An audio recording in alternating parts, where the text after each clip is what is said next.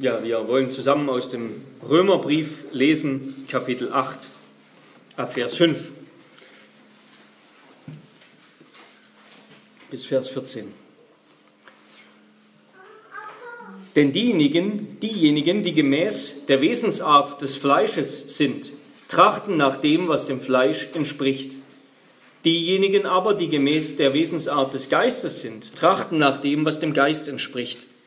Denn das Trachten des Fleisches ist Tod, das Trachten des Geistes aber Leben und Frieden, weil nämlich das Trachten des Fleisches Feindschaft gegen Gott ist.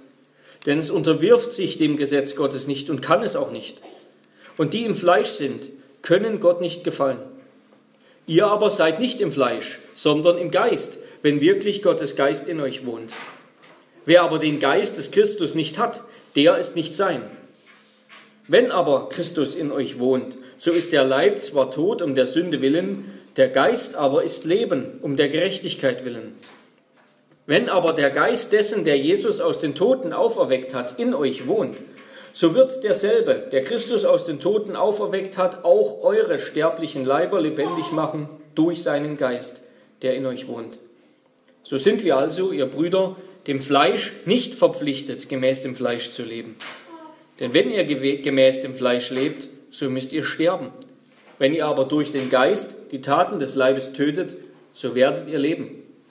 Denn alle, die durch den Geist Gottes geleitet werden, die sind Söhne Gottes. Wort des lebendigen Gottes. Und wir hören zur Predigt außerdem eine Frage aus unserem Katechismus, nämlich Frage 53, die wir dann auch gemeinsam bekennen wollen. Was glaubst du vom Heiligen Geist? Erstens, der Heilige Geist ist gleich ewiger Gott mit dem Vater und dem Sohn. Zweitens, er ist auch mir gegeben und gibt mir durch wahren Glauben Anteil an Christus und allen seinen Wohltaten. Er tröstet mich und wird bei mir bleiben in Ewigkeit. Wir nehmen Platz zur Predigt.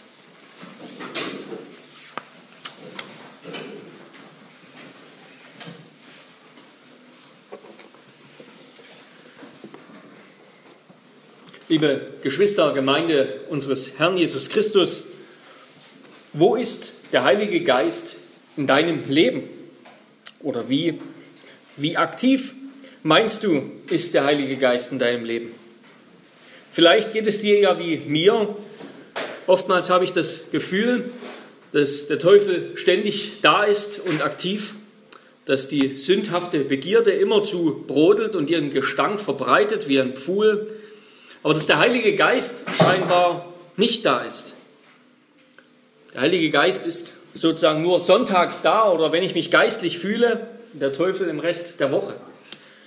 Was, was stimmt da nicht?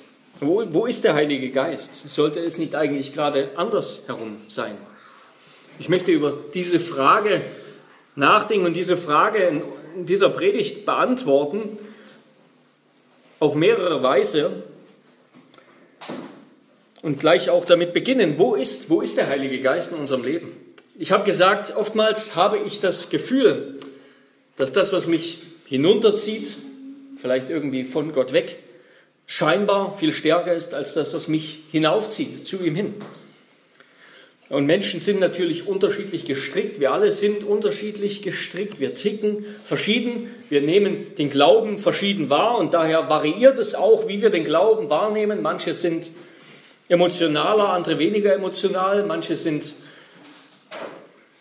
mehr, dringen mehr nach außen, manche kehren sich mehr nach innen. Aber wie auch immer, eine ganz grundlegende Lektion unseres im Glauben heißt, schmeiß deine Gefühle aus dem Fenster. Ja? Deine Bauchgefühle, deine natürlichen Gefühle, weg damit. Sie sind Lügner fahre sozusagen, ich habe meinen Jungs gesagt, dass ich das in der Predigt sage, fahre mit dem Bulldozer des Wortes Gottes darüber. Luther würde sagen, unsere Gefühle vielleicht sagen, sie sind Enthusiasten, sie sind Schwärmer. Befreie deinen Glauben von allen fleischlichen, betrügerischen, irdischen Gefühlen. Denn sie sind in dieser gefallenen Welt nur so ein glitschiger, ein glitschiger Grund, auf dem uns der Teufel leicht zu Fall bringt. Ja, schon Adam und Eva hat der Teufel zu Fall gebracht, indem er ihnen das äußerliche Wort Gottes wie Luther sagen würde, verdächtig gemacht hat und sie dazu brachte, auf ihre Gefühle, auf die inneren Wünsche, auf das, was in ihnen aufsteigt, zu hören. Da heißt es in Genesis 3, Vers 6 gleich am Anfang, und die Frau sah, dass von dem Baum gut zu essen wäre und dass er eine Lust für die Augen und ein begehrenswerter Baum wäre. Ja, vom Gefühl her hat es sie dazu bewogen, davon zu essen. Und wenn es dann morgen ist, also Montagmorgen, und es wieder losgeht, dass auf irgendeine Weise deine, du dich fühlst, dann nimm dir ein Wort Gottes und hau es sozusagen dem Teufel um die Ohren, hau es dir selbst um die Ohren. Und wenn dann die Frage kommt, wisst ihr nicht, dass Ungerechte das Reich Gottes nicht erben werden, dann antwortest du, ja, das, das weiß ich wohl, das bin ich auch gewesen, aber Gottes Wort sagt mir, was ich jetzt bin, nämlich abgewaschen und geheiligt und gerechtfertigt im Namen des Herrn Jesus und in dem Geist unseres Gottes. Und der Apostel Paulus, der spricht auch immer wieder schreibt er den Christen so, dass, es, dass sie sich bewusst machen sollen, was sie eigentlich schon wissen. Immer wieder in seinen Briefen fragt er, wisst ihr nicht oder ihr wisst doch. Also haltet euch dann auch dafür.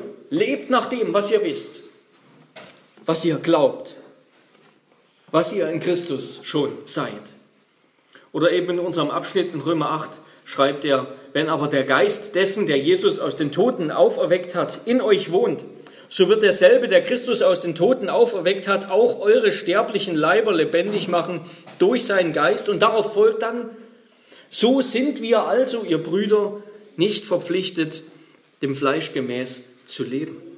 Ja, wenn wir, wenn wir das ergreifen, was wahr ist, was Gott uns in seinem Wort zusagt, dann können wir damit unsere Gefühle, die uns weismachen wollen, der Heilige Geist sei nicht da, Gott sei nicht, Gott habe nicht gesprochen, Gott habe nicht gesagt, wer wir eigentlich sind, er habe uns nicht neu gemacht, dann können wir all das wegwerfen. Ja, hau deinen Gefühlen, die dir weismachen wollen, wie schlecht du seist, wie weit weg der Heilige Geist sei, wie kraftlos du seist in Sünde, wie du der Welt ausgeliefert seist, hau ihnen das Wort Gottes um die Ohren, das dir sagt, wer du wirklich bist und was der Geist wirklich tut und wo er wirklich ist, nämlich bei dir. Aber nicht, dass ihr mich falsch versteht, ich will damit nicht sagen, dass der Glaube eigentlich vor allem eine intellektuelle Sache sei. Ja, ein Theologe hat gesagt, ein, ein Denkdings da. Der Mensch ist nicht in erster Linie, wie, wie Descartes gesagt hat, René Descartes, er ist nicht in erster Linie ein Denkwesen, ein Res cogitans, so nach dem Motto, du denkst, du bist, was du denkst. Nein, Glaube bedeutet nicht Verzicht auf Erfahrung, sondern ist geprägt von Erkenntnis und Erfahrung, von Wissen und Gefühl. Ja, wir sind ganz elementar geprägt von unseren Erfahrungen, von unseren Gefühlen, von dem, was wir lieben. Und das, was wir lieben, was wir am liebsten tun, das, das steht in einer ganz engen Wechselwirkung mit unseren Erfahrungen, was ein Theologe ganz zu Recht gesagt hat. Wir begehren, was wir verzehren und verzehren, was wir begehren, sozusagen. Wir begehren, was wir konsumieren und was wir konsumieren, das danach verlangen wir immer mehr, das lieben wir immer mehr. Das, was wir tun, hat eine Auswirkung auf das, was wir wollen. Und das, was wir wollen, hat eine Auswirkung auf das, was wir tun. Das ist eine Wechselwirkung. Ja, unsere Gefühle, unsere Erfahrungen, das steht miteinander in Beziehung. Und Gefühle sind ein ganz wichtiger, sind natürlich erstmal ein Ergebnis des Glaubens, aber auch ein ganz wichtiger Impuls für den Glauben, positiv wie negativ, ja, genauso wie unser Denken. Unser Denken ist genauso verwirrt, verdunkelt, durcheinandergebracht durch die Sünde wie unser, unser Fühlen. Deshalb muss beides korrigiert werden vom Wort. Unser Glaube, der ist eben nicht das, was wir denken, was wir fühlen, sondern das, was uns gesagt wird. Das Wort macht den Glauben. Und das ist entscheidend. Das Wort macht den Glauben. Und das Wort muss unser Denken und unser Fühlen korrigieren, heiligen, wie es die Bibel sagt. Nicht der tote Buchstabe, sondern der lebendige Geist. Das Wort ist nicht einfach nur Information, sondern es ist lebendiger Geist, Der Geist, der das Wort eingehaucht hat und inspiriert hat. Und damit kommen wir zum ersten Punkt. Gottes Wort sagt dir, es war eine lange Einleitung, Gottes Wort sagt dir, wenn du an Jesus glaubst, ja, wenn nicht, dann geh noch heute auf deine Knie und tu Buße und bitte ihn, dir zu vergeben und dir seinen Geist zu schenken. Aber wenn du an Jesus glaubst, dann ist dir der Heilige Geist gegeben. Dann ist er dir gegeben, um dir die Fülle Christi zu schenken. Fülle in Christus zu schenken. Der, Heilige, der erste Punkt also, der Heilige Geist ist mir gegeben, um mir Anteil an Christus zu geben.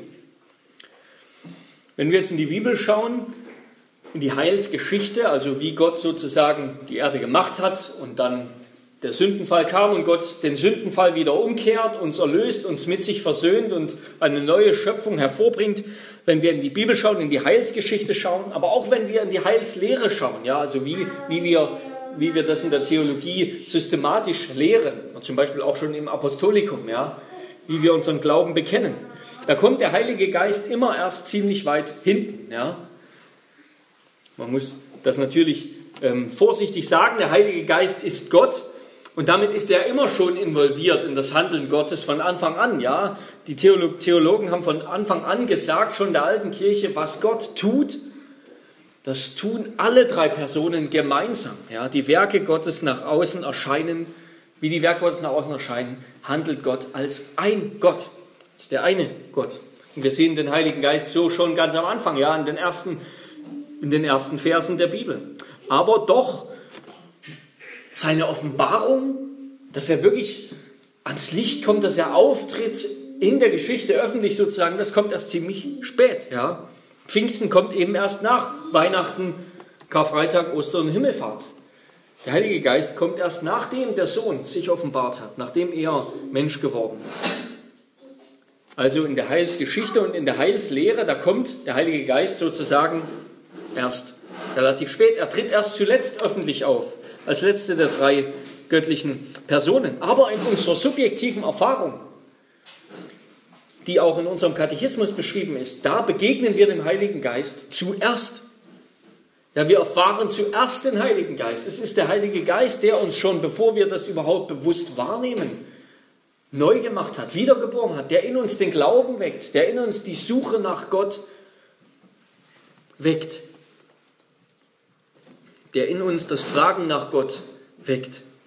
Ja, was in der Heilsgeschichte zuletzt kommt und der Heilslehre, das kommt in unserer subjektiven Erfahrung zuerst. Und warum ist das so? Warum muss oder soll der Heilige Geist nach Gottes Willen erst nach dem Sohn offenbar werden? Weil das, was er uns bringt, was er uns schenkt, das hat er vom Sohn genommen. Ja? Der Heilige Geist, der bringt nichts Eigenes, hinein in das Heil, sondern er nimmt das, was der Sohn vorher gemacht hat.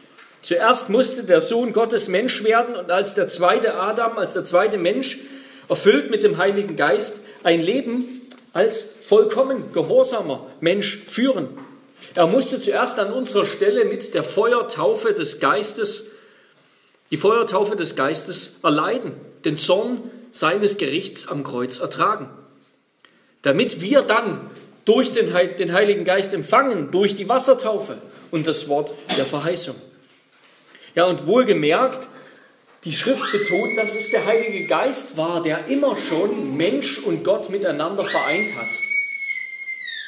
Ja, der Heilige Geist hat die Einheit zwischen Mensch und Gott geschaffen, bei Jesus schon, als Jesus Mensch geworden ist, als, als in Maria da der göttliche Same eingepflanzt wurde, da hat das der Heilige Geist vollbracht. Und er ist es auch, der uns mit Gott verbindet, vereint. Mit uns, mit Christus vereint. Mit anderen Worten also, dass das Geist gewirkte Gericht, das Christus den Tod gebracht hat am Kreuz, in dem sein gerechtes, sündloses, heiliges Leben den Tod ganz verschlungen, vollkommen absorbiert hat.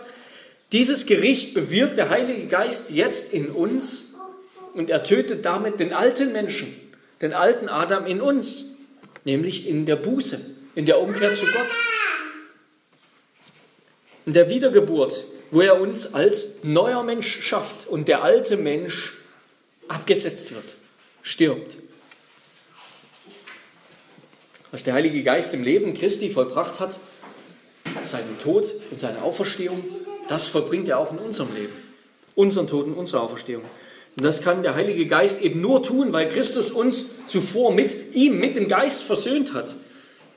Denn der Geist ist, der ist nicht irgendwie ein, ein, so, so eine nette, nette Wolke der Liebe Gottes oder sowas, sondern der Geist ist heilig. Er ist heilig. Die ganze Heiligkeit, der ganze, der ganze Zorn, das ganze Feuer Gottes, das ist in ihm. So prophezeit es Jesaja, Jesaja 4, Vers 4 und 5. Ja, wenn der Herr den Schmutz der Töchter Zions abgewaschen und die Blutschuld Jerusalems aus seiner Mitte hinweggetan hat, durch den Geist des Gerichts und den Geist der Vergeltung, dann wird der Herr über der ganzen Wohnung des Berges Zion und über seinen Versammlungen bei Tag eine Wolke und Rauch schaffen und der Glanz der Feuerflamme bei Nacht seine Herrlichkeit dort ausbreiten. Der Geist ist der Geist des Gerichts. Der ist genauso heilig wie Gott. Und wenn Christus uns nicht mit ihm versöhnt hätte, dann wäre Pfingsten keine Freude, sondern das Ende. Aber weil Christus zuerst gekommen ist, weil er sein Werk vollbracht hat, deshalb bringt der Geist vom Pfingsten jetzt nicht Gericht, sondern das Leben der Auferstehung. Er ist eben der Geist des auferstandenen Christus. In ihm kommt Christus selbst zu uns, wie er versprochen hat. Ich will euch nicht als Weisen zurücklassen. Ich komme zu euch. Johannes 14, Vers 18. Er kommt zu uns im Geist, durch den Geist. Der Heilige Geist kann Heil überhaupt nur bringen, nachdem Christus verherrlicht war am Kreuz am Ostermorgen. So lesen wir es auch in Johannes 7, Vers 39. Jetzt, weil Christus zuerst gekommen ist, jetzt verzehrt uns der Geist nicht mehr, wenn er kommt, er verzehrt uns nicht mehr am Feuer des Gerichts, sondern das Feuer des Gerichts, es heiligt es uns, es reinigt uns. Jetzt reinigt Gott uns im Gericht, nämlich in der Taufe, durch das Wasser der Taufe, die ja ein Bild des Gerichts ist, wie Petrus schreibt. Die christliche Taufe ist jetzt durch die souveräne Gnade des Heiligen Geistes eine Erfahrung des Gerichts. Und allen, die jetzt nicht getauft werden, die in dieser Zeit nicht getauft werden oder ihre Taufe nicht durch ihr Leben erweisen, durch ihr Leben in der Gemeinschaft mit Christus, die werden am Ende getauft, wenn Christus wiederkommt. Und das wird dann die Taufe des Gerichts sein, die Taufe des ewigen Feuers. Und genauso ist auch Buße, also wenn wir zu Gott sagen, wenn wir Gott bekennen, Gott, ich bin ein Sünder, drum sei mir in Christus gnädig, auch das ist eine Gerichtserfahrung an uns. Ja? Wir erfahren das Gericht Gottes. Wir stimmen dem Gericht Gottes zu und sagen, ja Gott, du hast recht, dass du mich verurteilst. Ich bin ein Sünder. Wir vertrauen auf Gottes Urteil, dass er stellvertretend über mich an Christus, das stellvertretend über mich an Christus ergangen ist, am Kreuz. Ja. Wenn wir Buße tun, dann haben wir an Gottes Gericht teil. Ja, und dass eben all das uns zum Heil geschieht, dass all das uns zum Heil geschieht und nicht zum Schaden, das bewirkt der Heilige Geist. Dass wir Gott erkennen, nicht als den, der uns verdammt und verurteilt und richtet, sondern als den, der uns rettet. Davon kann uns allein der Heilige Geist überzeugen. Und kann er eben nur, weil Christus zuvor gekommen ist weil er zuvor gekommen ist, um mit uns die Ehe zu schließen. Und es ist jetzt der Heilige Geist, der diese Ehe verbindet, der diese Ehe zwischen Christus und seiner Braut, der Kirche, schließt. Es ist nicht der Heilige Geist, der für uns gestorben ist. Es ist nicht der Heilige Geist, der den Gehorsam erworben hat, der uns angerechnet wird. Aber der Heilige Geist stellt die Einheit mit Christus her, in der uns all das jetzt geschenkt wird. Diese Einheit, die die Bibel eben mit, einer, mit dem Bild der Ehe vergleicht oder, oder beschreibt. Er stellt diese Einheit mit Christus her, in der uns all das geschenkt hat, was Christus erworben hat. Und wie wird es uns geschenkt? In welcher Gestalt? In der des Glaubens. Der Glaube ist alles. Im Glauben haben wir den ganzen Christus. Der Glaube ist das Leben aus Gott. Im Glauben erkennen wir, dass Gott für mich ist, nicht länger gegen mich. Im Glauben bin ich eins mit Christus und habe Anteil an seinem Leben. Johannes Calvin, der hat das so gesagt, solange Christus außer uns bleibt, und wir von ihm getrennt sind, ist alles, was er zum Heil der Menschheit gelitten und getan hat, für uns ohne Nutzen und gar ohne jeden Belang. Soll er uns also zuteil werden lassen, was er vom Vater empfangen hat, so muss er unser Eigentum werden und in uns Wohnung nehmen. Ja, das, das bewirkt, das tut der Heilige Geist.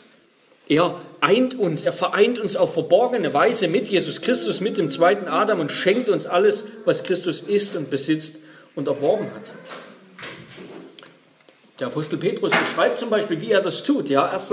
Petrus, da heißt es, dass wir auserwählt wurden nach der Vorsehung des Vaters in der Heiligung des Geistes zum Gehorsam und zur Besprengung mit dem Blut Jesu Christi. Also Jesus hat sein Blut vergossen als unser Stellvertreter am Kreuz und er trägt sein Blut in seiner himmlischen Fürsprache vor den Vater, vor seinen Thron. Und der Heilige Geist kommt und er besprengt uns sozusagen, in alttestamentlichen Begriffen beschrieben, er besprengt uns mit dem Blut Christi. Er schenkt uns dieses Heil. Er tauft uns in seinen Tod hinein und erweckt uns durch den Glauben.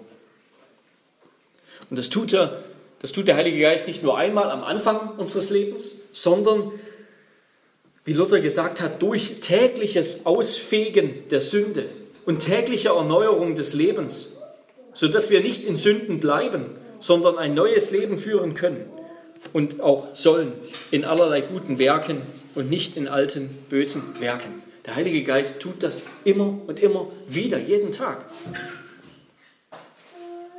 Das heißt, wir können also an, diesem, an dieser Stelle ein Zwischenfazit ziehen, warum der Heilige Geist gekommen ist erst nachdem Christus gekommen ist, erst nachdem der Sohn Mensch geworden ist.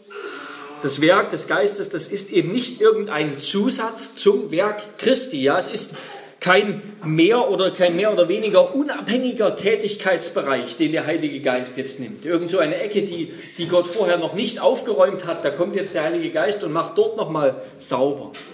Nichts, was über das Werk Christi hinausgeht, kein Bonus zu der grundlegenden Errettung, die durch Christus gesichert wurde. Nein, vielmehr bringt das Kommen des Geistes, bringt nicht nur ans Licht, dass Christus gelebt hat und bestimmte Dinge getan hat, sondern dass er auch, dass Christus die Quelle des, des wahren, des vollendeten, des ewigen Lebens ist, dass er jetzt lebt, dass er jetzt in der Kirche, in unserem Leben wirkt dass er jetzt am Werk ist.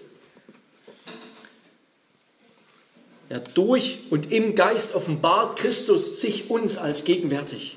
Er ist jetzt da, Christus ist da. Der Geist ist das kraftvolle und offene Geheimnis, die Offenbarung der bleibenden Gegenwart Christi in der Kirche. Das heißt, mit dem Geist ist Christus wiedergekommen. Er ist wiedergekommen. Und zwar eben jetzt ist er wirklich bei uns, näher als er es vorher war, als er auf der Erde war. Er ist in unseren Herzen und er schenkt sich uns dort mit allem, was er vollbracht hat. Wenn Christus also seinen Geist auf die Kirche, auf die Gläubigen sendet, was die Bibel auch mit dieser Taufe mit dem Heiligen Geist meint, und das war objektiv einmal zu Pfingsten für die Kirche. Pfingsten ist also nicht irgendwie ein Erlebnis, ein Ereignis, das wir wiederholen können. Es war genauso einmalig wie das Kreuz und die Auferstehung Christi. Also, dass Christus seine Kirche mit dem Heiligen Geist getauft hat, hat er einmal objektiv getan zu Pfingsten und er tut es subjektiv immer wieder, wenn jeder einzelne von uns wiedergeboren wird zu einem neuen Menschen. Und eben diese Taufe mit dem Heiligen Geist, das ist sozusagen die Krone, die Krone des Werkes Christi. Das ist das Ende, der Abschluss, der Lohn, den Christus verdient hat mit seinem Werk, den er uns jetzt schenkt. Der Geist ist der Kirche und damit auch uns so zweifellos zu Pfingsten gegeben, wie Christus ihn an Karfreitag erworben hat und am Ostermorgen empfangen hat als Erstlingsfrucht für die ganze Kirche, für die ganze Gemeinde. Und er ist uns gegeben, der Heilige Geist ist uns gegeben, um uns damit den ganzen Segen zu schenken, den Christus erworben hat, damit die Frucht Christi in unserem Leben wächst, damit das, was Jesus gepflanzt hat, in unserem Leben aufgeht. Und das ist eine wunderbare Botschaft, eine wunderbare Botschaft der, der Fülle des Werkes Gottes, das uns geschenkt ist, das uns gegeben ist. Der Heilige Geist ist dir gegeben.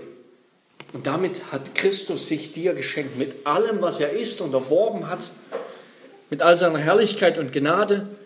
Und das hat überhaupt nichts mehr mit deinen Gefühlen zu tun, sondern mit dem, was Gott souverän ein für allemal vollbracht hat und dir verspricht. Darum lebe jetzt nicht so, als ob der Geist fern wäre, sondern bitte ihn, dir die Kraft zu schenken, die du brauchst, um zum Wohlgefallen des Vaters zu leben als Jünger Christi zu leben, denn dazu hat der Geist dich schon gemacht. Er hat dich mit Christus vereint, sodass du mit seiner Gerechtigkeit begleitet bist. Der Vater hat schon Gefallen an dir. Und zwar auf, auf ewig, für immer. Darum lebe jetzt auch so. So wie Christus sein Werk vollbracht hat und nicht für einen Moment versagt hat, machen wir uns auch das bewusst. So wie Christus nicht für einen Moment versagt hat. Christus hat nicht gesündigt in seinem Werk. Christus hat nicht versagt. Besonders dann nicht, als es so aussah, ja, am Kreuz, als es so aussah, als ob Christus gerade verliert, hat Christus gesiegt. Und genauso wird auch der Geist nicht versagen. Genauso versagt auch der Geist keinen Moment, auch wenn es so aussieht, ja, in der Realität der Kirche, in der Realität unseres Lebens, mag es manchmal so aussehen, wo ist der Heilige Geist? Ist er gerade im Urlaub? Irgendwie kann er nicht hier sein, so wie es aussieht. Nein, der Geist versagt genauso wenig wie Christus. Er vollbringt sein Werk, weil es das Werk Christi ist. Ja, mit dem Werk des Heiligen Geistes in unserem Leben ist es wie mit dem, was ein reformierter Pfarrer, Hermann Friedrich Kohlbrücke, was er einmal gesagt hat. Er wurde, er lebte im 19. Jahrhundert, er wurde von einem anderen Wuppertaler Pastor gefragt, wie es seiner Gemeinde geht. Und darauf hat er geantwortet, sehen Sie, dieser Rosenstrauch ist voller Läuse und doch blühen die Rosen. So sieht es auch in meiner Gemeinde aus. Ja, so, so ist es. Der Heilige Geist ist sicherlich am Werk, auch wenn wir es manchmal nicht wahrnehmen.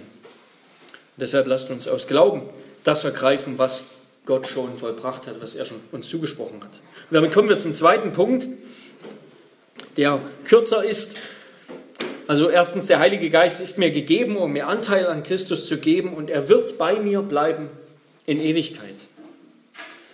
Ich denke, ein Problem, weswegen, also was unsere Wahrnehmung des Heiligen Geistes angeht, ist, dass wir oftmals zu subjektiv über den Heiligen Geist denken, ja, wie er irgendwie bei uns wirkt und sich bemerkbar macht in unserem Leben. Der Heilige Geist bei mir und auch bei anderen Christen, da ist er beschäftigt, da hat er zu tun. Aber in der Schrift finden wir vor allem zuerst mal ein, ein geschichtliches und damit ein objektives Denken über den Heiligen Geist. Mit dem Kommen des Heiligen Geistes ist endgültig und wirklich im Sinne der Bibel das neue Zeitalter, das neue Äon, die ewige Welt, der Himmel auf Erden, das Reich Gottes angebrochen. Das ist mit dem Heiligen, mit dem Kommen des Heiligen Geistes, mit Pfingsten hat das endgültig begonnen in der Realität dieser Welt. Und Paulus, bei Paulus wird das immer dann deutlich, wenn er Dinge sagt, wie, dass wir jetzt nicht mehr unter dem Gesetz sind, sondern unter dem Geist. Dass wir nicht mehr nach dem Fleisch leben, sondern nach dem Geist. Dass wir nicht mehr nach dem Buchstaben leben, sondern nach dem Geist. Es ist immer der Geist. Der Geist bestimmt dieses neue Zeitalter, unser Leben, das Reich Gottes, den Himmel, die Ewigkeit. All das, mit all dem ist im Grunde das etwas Ähnliches gemeint, nämlich dieses neue Zeitalter. Und das ist das Zeitalter des Heiligen Geistes. Und das hat schon begonnen. Der Geist tritt mit seinem Kommen, mit seiner Gabe dort ein, wo das Gesetz versagt hat. Und deshalb sagt Paulus jetzt, gilt nicht mehr das Gesetz, sondern der Geist. Das Gesetz hat versagt im Kampf gegen die Sünde. Und jetzt kommt der Geist und die beiden stehen sich im Grunde wie zwei Könige oder wie zwei Regimente, wie zwei Herrschaftsbereiche gegenüber. Wo das Gesetz mit seiner Anforderung machtlos war aufgrund des Fleisches und wo das Gesetz deshalb nur Todesurteile ausgeteilt hat, da kommt der Geist und er hat das Fleisch besiegt, zuerst in Christus in seinem Leben und dann auch in uns. Und deshalb ist er jetzt der Herr des Lebens und der Herr der Freiheit, weil er das Fleisch besiegt hat und deshalb auch keine Todesurteile mehr spricht. Das Gesetz, das muss der Mensch selbst tun, damit es ihm Heil schafft. Aber die Verheißung des Evangeliums hingegen, die bringt die Kraft mit und das Leben mit, das sie fordert und schenkt daraufhin auch das Heil. Sie schafft den Glauben und gibt daraufhin das Heil. Und deshalb kann Paulus die Christen auch auffordern und sagen, wandelt im Heiligen Geist. Wandelt im Geist, denn er erfüllt euch schon. Er ist schon da. Ihr lebt im Geist, also wandelt auch darin. Die Freiheit, die ihr jetzt habt, die ist keine Freiheit für Sünde, die ist Freiheit von Sünde, dafür im Heiligen Geist zu leben. Und auch der tote Buchstabe, von dem Paulus immer mal wieder spricht, der steht genau für das Gleiche, für dieses bloß äußerliche, tote, alte Regiment, für diesen Herrschaftsbereich des Gesetzes, für die bloß äußerliche Beschneidung, Beschneidung am Leib, die aber keine Beschneidung am inneren Menschen ist, keine Veränderung am inneren Menschen bewirkt. Paulus spielt das immer wieder durch in verschiedenen Begriffen, deren Kraft bloß in Geboten und Verboten besteht und nicht in einem tatsächlichen neuen Leben. Dem Buchstaben gegenüber steht die Herrschaft des Geistes, der auch die Macht besitzt, unser Herz zu erneuern. Ja, was in Stein gehauen ist, das kann unser Herz nicht erreichen, aber der Heilige Geist als Geist des lebendigen Gottes, der ist mächtig, diese Dinge auch in unser Herz zu schreiben. Ja, und am Geist haben wir Anteil, weil wir zu seiner Kirche gehören, zur Kirche Christi, weil wir zu Christus gehören. Deshalb haben wir Anteil am Heiligen Geist. Der Geist Gottes wohnt in uns. Wir sind jetzt der Leib Christi, der Tempel Gottes, erfüllt vom Heiligen Geist. Auch das ist nicht subjektiv, sondern sozusagen die Erfüllung mit dem Heiligen Geist, die Gabe des Heiligen Geistes ist eine kirchliche Kategorie. Der Geist ist der Kirche gegeben und wenn du dazugehörst, dann ist der Geist auch dir gegeben. Der Geist ist Christus geschenkt und wenn du zu ihm gehörst, dann hast auch du den Geist. Paulus schreibt 1. Korinther 6, Vers 17, wer aber dem Herrn anhängt, ist ein Geist mit ihm. Im Geist sein bezeichnet nicht nur einen subjektiven Bewusstseinszustand, sondern eine objektive Seinsweise. Wir sind jetzt nicht länger im Fleisch, nicht länger untergesetzt, sondern im Geist. Wir waren früher im Fleisch, beherrscht von Sünde. Genauso sind wir jetzt im Geist, befreit davon. Befreit davon, so zu leben, wie es Gott gefällt. Der Paulus sagt, wer dem Herrn anhängt, ist ein Geist mit ihm und fügt dann hinzu, flieht die Unzucht, flieht die Sünde, flieht vor der Sünde. Hier geht es also nicht zuerst um subjektive psychologische Erfahrungen, sondern um objektive Herrschaft. Um objektive Herrschaft. Und zugleich wird diese Herrschaft eben wirklich, sie wird, sie wird real in unserem Leben, wo der Heilige Geist uns zu neuen Menschen macht, wo er unser Denken erneuert, unser Fühlen, unser Wollen, wo er uns eben tatsächlich heiligt durch sein Wort, wo er uns ins Herz spricht und unser Herz erneuert, wo er uns in unserem Herzen versichert, dass Gott uns liebt. Der Geist, der Heilige Geist, der kommt, ist also in der Bibel, wenn er kommt, er ist der Geist, der im Grunde aus der Zukunft kommt, ja, sozusagen. Er kommt aus der Zukunft in diese Zeit. Er ist der Geist des kommenden Zeitalters, der neuen Schöpfung. Und er ist der Geist, der uns mit jedem Tag mehr, mit jedem Tag mehr erneuert und zieht in diese neue Schöpfung, in das neue Leben. In jedem Tag, in dem wir hier verfallen, in dem das, unser Leben hier altert, zieht der Heilige Geist uns ein Stück mehr zu sich. Darum kann Paulus auch schreiben, darum lassen wir uns nicht entmutigen, sondern wenn auch unser äußerer Mensch zugrunde geht, so wird doch der innere Tag für Tag erneuert. Das ist, was der Heilige Geist tut. Er zieht den inneren Menschen Tag für Tag mehr in das neue Leben, in das himmlische Leben hinein. Der Heilige Geist ist uns eben nicht nur gegeben wie so eine, quasi wie so ein, um so einen Anschub und so einen Anstoß zu geben, eigentlich wie, wie so ein Satellit einmal in den Orbit geschossen wird und dann seine Runden dreht von selbst ähm, um die, seine Bahnen um die Erde. Nein, der Heilige Geist ist die ganze Zeit, er, er ist die Quelle des Auferstehungslebens, die uns am Anfang erneuert und er ist auch das Element, in dessen Atmosphäre das ganze neue Leben stattfindet. Er ist der Schöpfer und der Erhalter des himmlischen Lebens. Das himmlische Leben wird immer nur sein, weil der Heilige Geist es in jedem Moment erhält. Und darum wird er auch als unser Unterpfand bezeichnet, als das Unterpfand. Er ist sozusagen die Anzahlung, die Anzahlung für das himmlische Leben. Ja, er ist selbst das himmlische Element, könnten wir sagen. Er ist das Substrat, aus dem, aus dem der Himmel gemacht ist. Und wenn er jetzt in uns wohnt, dann ist er uns ein Vorbote des himmlischen Lebens. Er ist sozusagen sein eigener Prophet, der Prophet seiner eigenen Erfüllung, wenn er jetzt in uns wohnt. Und um abzuschließen, und wenn wir all das hören, dann sollte uns das auch als eine Korrektur dienen dafür, wie wir häufig über unser Leben denken. Wir denken, ich zumindest, oft immer noch, oft noch so irdisch, in alten, in alttestamentlichen, gesetzlichen Kategorien über unser Leben als Christen. Ich bin ein Christ, also darf ich nicht sündigen. Also darf ich dies nicht und das nicht. Alles dreht sich darum. Ich darf nicht sündigen. Ich darf, alles dreht sich darum, was ich nicht darf und was ich nicht soll, wie ich nicht sein soll.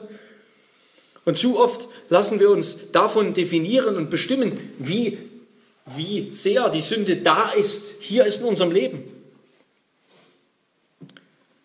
Und so oft stellen wir intuitiv zuerst einmal für unser christliches Leben Regeln auf. Ja, das ist irgendwie so intuitiv. Wir stellen Regeln auf. Wir sind Christen, also heißt das, wir dürfen dies nicht und sollen jenes nicht. Wir sollen lieber das und dies tun. Aber das ist, das ist nicht mehr die richtige Weise, um über das christliche Leben zu denken. Es ist nicht mehr bestimmt von dem Gesetz. Es ist bestimmt von dem Geist. Wir sind in Christus, wir sind eine neue Schöpfung, wir sind schon vollkommen gemacht in Christus. Wir gehören schon zur kommenden Welt. Wir leben nicht mehr im alten Äon des Gesetzes, sondern im neuen des Geistes. Der Geist und das neue Leben des Geistes, das nicht fragt, was soll ich und was darf ich, sondern wer bin ich und wozu bin ich berufen. Das soll unser Selbstbewusstsein ausmachen. Wer bin ich? Ich bin ein Christ, ich bin ein Kind Gottes. Ich bin erneuert. Von Grund auf. Ich bin erfüllt mit dem Heiligen Geist. Ich stehe schon mit einem Fuß im Himmel und mit jedem Tag setzt, rückt der zweite Fuß ein Stückchen nach. Damit will ich schließen, wie Paulus also auffordert dann die Galater zuletzt, wenn wir im Geist leben, so lasst uns auch im Geist wandeln. Ja, wir, wir sind erfüllt mit dem Heiligen Geist. Der Heilige Geist ist alles, was wir als Christen tun können. Deshalb wird auch alle, alle Äußerungen des Christen in, in der Bibel, alles Geistliche, was aus uns herauskommt, alles neue Leben, das wird alles dem Heiligen Geist zugeschrieben, weil er alles hervorbringt. Wir sind schon, wir leben im Heiligen Geist, also lasst uns auch im Geist wandeln. Amen. Lasst uns beten. Herr unser Gott, Heiliger Geist, du bist es, der da lebendig macht. Herr, wir verlangen nach dir, nach dem Licht deiner Wahrheit, nach der Kraft deines Lebens. Du bist an Pfingsten ein für allemal in Gnade, in Vollmacht und Herrlichkeit über deine Kirche gekommen. Du bist allen verheißen, die auf den Namen des dreieinigen Gottes getauft sind. Und du bist es, der uns zu Kindern Gottes macht, denn du bist der Geist des Sohnes. Und so wie du die kleine Gemeinde der ersten Christen erfüllt hast, bitten wir dich, erfülle auch unsere Gemeinde mit der Fülle deines Segens, mit dem Leben Christi. Mach auch uns zu solchen mutigen, furchtlosen Zeugen für Christus. Herr, komm zu allen, die noch, die noch fern sind auf dass sie deine Herrlichkeit erkennen und du in allen Landen verherrlicht wirst. Verherrliche dich an einem jeden unter uns nach dem Reichtum deiner Gnade. Herr, diejenigen, die noch schlafen, noch tot sind in ihren Sünden, die erwecke zu einem neuen Leben aus Gott. Herr, die noch geteilten Herzen sind, die bringen zur Buße und zu lebendigem Glauben aus ganzem Herzen. Hilf unserer Schwachheit mächtig auf nach deiner Kraft. Erfülle unsere Herzen mit, dem, mit Beharrlichkeit. Hilf, dass wir deine Gnade eifriger suchen als alle Güter dieser Welt. Bekunde unseren Herzen, bezeuge unseren Herzen, dass wir Kinder Gottes sind. Hilf, dass wir nicht auf das hören, was wir fühlen und denken, sondern was du sagst.